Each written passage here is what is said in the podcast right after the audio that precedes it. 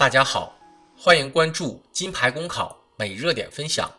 今天的热点来自《法制日报》杜晓的文章：山寨食品下乡，涌进农村小卖部，监管需反思。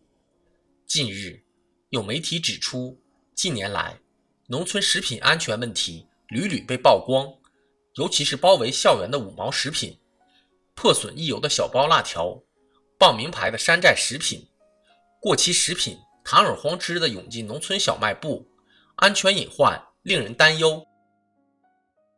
对于山寨食品，不少人或有所耳闻。从媒体曝光的一些名称来看，诸如什么营养专线、望好牛仔、豪牛、全点、奥秘奥之类，不仅在名称上想尽办法混淆视听，在外包装上也和原产品颇为神似，令人感觉老鼠老虎。假假分不清的感觉。与其他山寨产品不同的是，山寨食品是会被人吃到肚子里去的，造成的影响尤为恶劣。为什么山寨食品、过期食品会堂而皇之的涌进农村小卖部？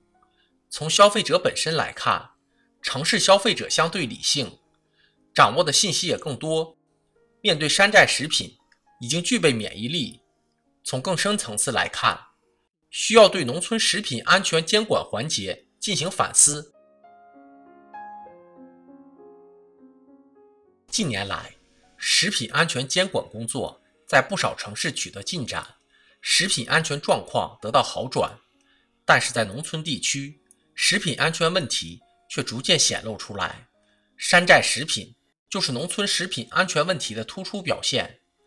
城市食品安全问题。往往是经过专业机构检测，或者产生严重后果之后，一步步被曝光出来。然而，对于农村四处售卖的山寨食品而言，普通消费者稍加留意，都能一眼辨认出来。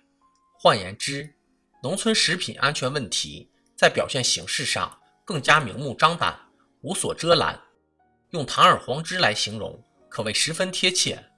农村食品安全监管工作的薄弱、缺失。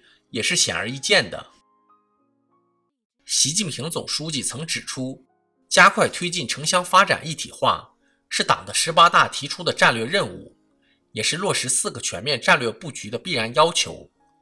对于食品安全监管、环境保护等事关农村居民日常生活的工作，各地有关部门需要将其作为加快推进城乡发展一体化的重要抓手，积极运用法治思维和法治方式。尽快实现和城乡同步开展，尤其不能有意无意把一些问题引向农村，这也是推进依法行政、建设法治政府的内在要求。